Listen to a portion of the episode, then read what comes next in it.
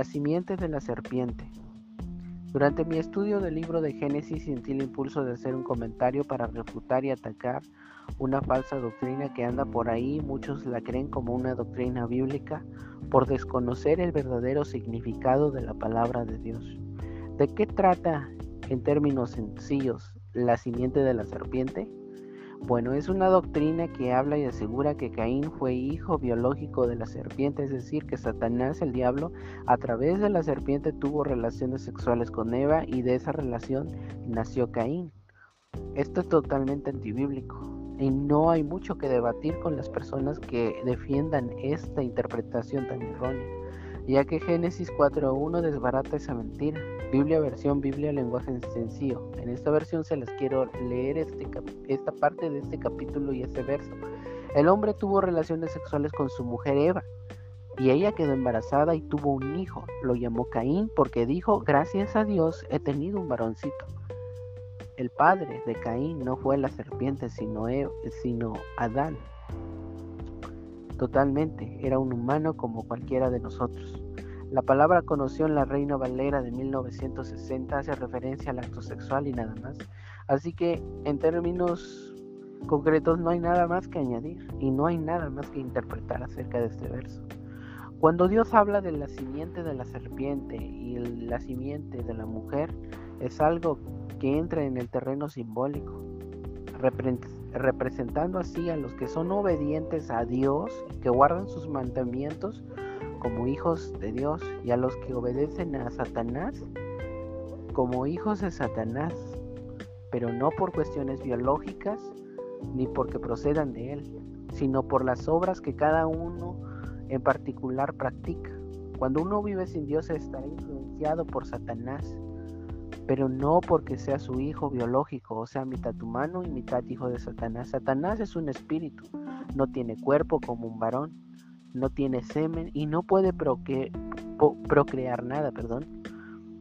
Cuando Jesús les dijo a los judíos que son hijos del diablo en Juan 8:43, no se refería a que ellos provenían de un linaje biológico entre el diablo y el humano, sino porque sus obras eran como las de Satanás. Es un ejemplo decir, eres un hijo de Hitler. Esto no quiere decir que tú tuviste por padre a Hitler, sino porque eres malo y odias a todo el mundo. Eso es a lo que, lo que precisamente Jesús hizo al usar este término. Y esto realmente Jesús lo dijo por el pecado que moraba en ellos y los tenía presos en sus almas. Y sobre todo porque ellos no querían la verdad, no creían en, en Cristo Jesús. Por eso Jesús les dice a los que sí habían creído, a los judíos que habían creído que si permanecían en su palabra serían libres y dejarían de ser hijos de Satanás y del pecado. Esto lo podemos ver en Juan 8:31 al 36. En términos sencillos, todos nosotros éramos hijos del diablo. Todos nosotros practicábamos las obras más impías, pero Dios nos ha rescatado y ahora somos sus hijos. Efesios 2.1 dice, y Él os dio vida a vosotros cuando estabais muertos en vuestros delitos y pecados. Efesios 2.2, en los cuales anduvisteis en otro tiempo siguiendo la corriente de este mundo, conforme al príncipe de la potestad del aire, el espíritu que ahora opera en los hijos de desobediencia. Este es, no es otra cosa que Satanás. En el versículo 3 dice, entre los cuales también todos nosotros, Vivimos en otro tiempo en los deseos de nuestra carne, haciendo la voluntad de la carne y de los pensamientos, y éramos por naturaleza hijos de ira, lo mismo que los demás. No hay tal cosa como hijos biológicos de Satanás, eso es una mentira. Esta doctrina que esta doctrina que se, se cree y creen que es bíblica fue sacada realmente del gnosticismo y del ocultismo babilónico. Es usada para apoyar teorías como los reptilianos y otras falsedades, y que extraterrestres que andan entre nosotros o que vienen a visitarnos o que se hacen pasar por humanos, como en el caso de la reina de Isabel, Isabel de Francia, de Inglaterra, perdón. Bueno, sea como sea, esta doctrina fue popularizado por un predicador hereje unicitario pentecostal llamado William Marion Branham en los años 1909 a 1965. Este predicador fue uno de los grandes iniciadores del movimiento masivo de sanidad divina en Estados Unidos. Branham puso énfasis en la prosperidad y en, otros asuntos. Su teología es de corte pentecostal. Puede ubicarse dentro del movimiento de los solo Jesús, es decir, de los unicitarios, pero con interpretaciones un poco fuera de lo que es el movimiento unicitario, características propias. Branham se autoproclamó como el ángel del Apocalipsis, que se encuentra en el capítulo 3, versículo 14 y el capítulo 10, versículo 17. Una mentira totalmente. Entre las profecías que esta persona decía también o profetizó, se encontraba una acerca de que todas las denominaciones se unificarían en 1947 y que provocaría la traslación o el rapto de los creyentes, cosa que nunca sucedió. Su influencia permaneció durante mucho tiempo y ha permanecido hasta, hasta estos días, porque supuestamente las personas que son seguidores a Abraham creen que Él va a resucitar y que va a volver. De hecho, cuando murió, esta persona no fue enterrada, sino que estuvo varios días en una especie de refrigerador, donde pensaban sus seguidores que resucitarían. Por eso es que sus profecías se le consideran para ellos muy divinas y muy, como les diré, muy infalibles, pero realmente son puras mentiras. Muchos dicen que fue un profeta y yo la verdad sí creo que fue un profeta, pero un falso profeta. Este señor predicador era un ocultista. Lo podemos ver si nosotros investigamos su, biografía y desde su nacimiento. El primer caso sobrenatural que él tuvo fue una especie de luz que apareció en su habitación cuando él nació. Pero sin embargo, no podemos decir que esta luz o este suceso sobrenatural procedía de precisamente de Dios, ya que él tenía antecedentes de que su familia practicaba el ocultismo. Era una especie de brujo ocultista. También tenía gran desprecio hacia las mujeres y habló muchas doctrinas antibíblicas que han quedado en sus escritos. Sus doctrinas no eran bíblicas, él basó sus enseñanzas en el, provenientes del maniqueísmo. Sin embargo, si nosotros investigamos y excavamos más a fondo, no es el único que afirma esta doctrina falsa de la simiente de la serpiente. También tenemos a la secta Ku que fue una sociedad secreta norteamericana constituida Nashville, Tennessee en 1867, como el Imperio Invisible del Sur. Su gran su gran figura inicial fue el general confederado Nathan Bedford Forrest.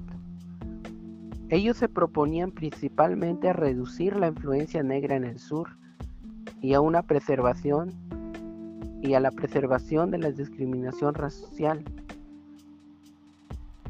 Son evidentes algunos aspectos religiosos significativos. El clan se proclamaba cristiano y utilizaba la Biblia. Entre sus miembros existía la creencia precisamente de donde esta doctrina se fundamenta, de que Eva tuvo relaciones sexuales con Satanás, de donde nació Caín, de quien desciende la raza negra, y que solo los arios descienden de Adán. Por ellos, por ellos Jesús no fue judío, sino ario Prevalece en el clan un fuerte elemento xenofóbico. Atrajeron en su tiempo a algunos elementos extremistas afiliados a iglesias fundamentalistas.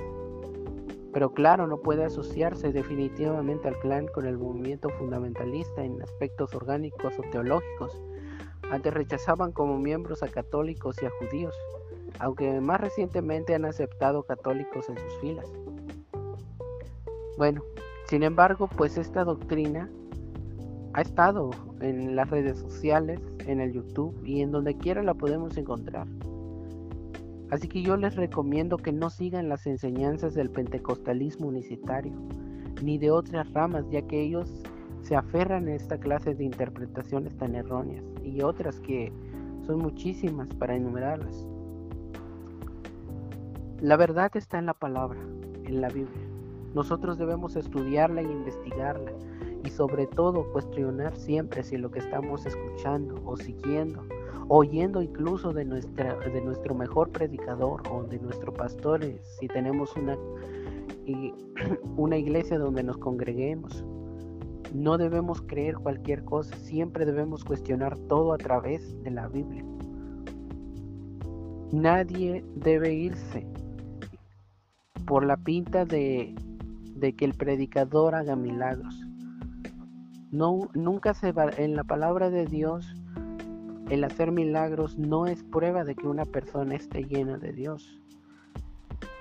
Aunque una persona haya levantado mil muertos y realizado los milagros más grandiosos, nosotros debemos poner énfasis en estudiar lo que dice la Biblia, no lo que dice una, una denominación a la que pertenecemos. Debemos escudriñar las escrituras y estudiarlas lo mejor que podamos y pedirle a Dios que su, que su Espíritu Santo nos guíe a toda verdad bíblica. En estos tiempos, estamos en tiempos muy peligrosos. Estamos en tiempos donde la gente está escuchando doctrinas de demonios. Y esta es una gran señal que nuestro Señor Jesucristo dijo, que en el último tiempo se amontonarían maestros que enseñarían doctrinas de demonios. Debemos de tener cuidado. Cuando escuchemos, por ejemplo, o investiguemos, nosotros tenemos mucho, mucha curiosidad en temas que tienen que ver con la ufología o cosas desconocidas o misteriosas. Y a veces entramos en YouTube donde nos recomiendan libros o leemos libros que hablan sobre reptilianos, pleiadianos, grises, términos que se le da a los supuestos extraterrestres o ovnis, que muchas personas dicen haber visto, incluso que han contactado. Tengan mucho cuidado. Casi la mayoría de las personas que hablan de, teorías de la conspiración sacan su información totalmente de libros canalizados, si no, si no es que están canalizando ellos. La canalización espiritual es, es totalmente un acto demoníaco. Tengan mucho cuidado, no lean cualquier cosa, lean la palabra de Dios. Pídanle al Señor que los guíe a toda verdad, como acabo de decir. En este tiempo, incluso en el cristianismo, está habiendo una gran proliferación de falsos profetas, falsas señales, que precisamente son síntomas de que nuestro Señor viene pronto. Así que debemos estar alertas y no creer cualquier cosa. No creer precisamente lo que los hombres nos dicen, sino lo que la palabra de Dios nos dice, investigarla con gran dedicación para que no seamos engañados. Por mi parte es todo lo que les puedo decir. Espero que sea de bendición esta información y que no caigan en las mentiras que polulan y que se dicen en las redes sociales en cuanto a muchas doctrinas que vienen en la Biblia. Lean la Biblia, investiguenla, estudienla, pero no se dejen llevar por lo que un falso maestro diga. Por mi parte es todo. Que Dios les bendiga. Les saluda su amigo y hermano, Diamante Fino.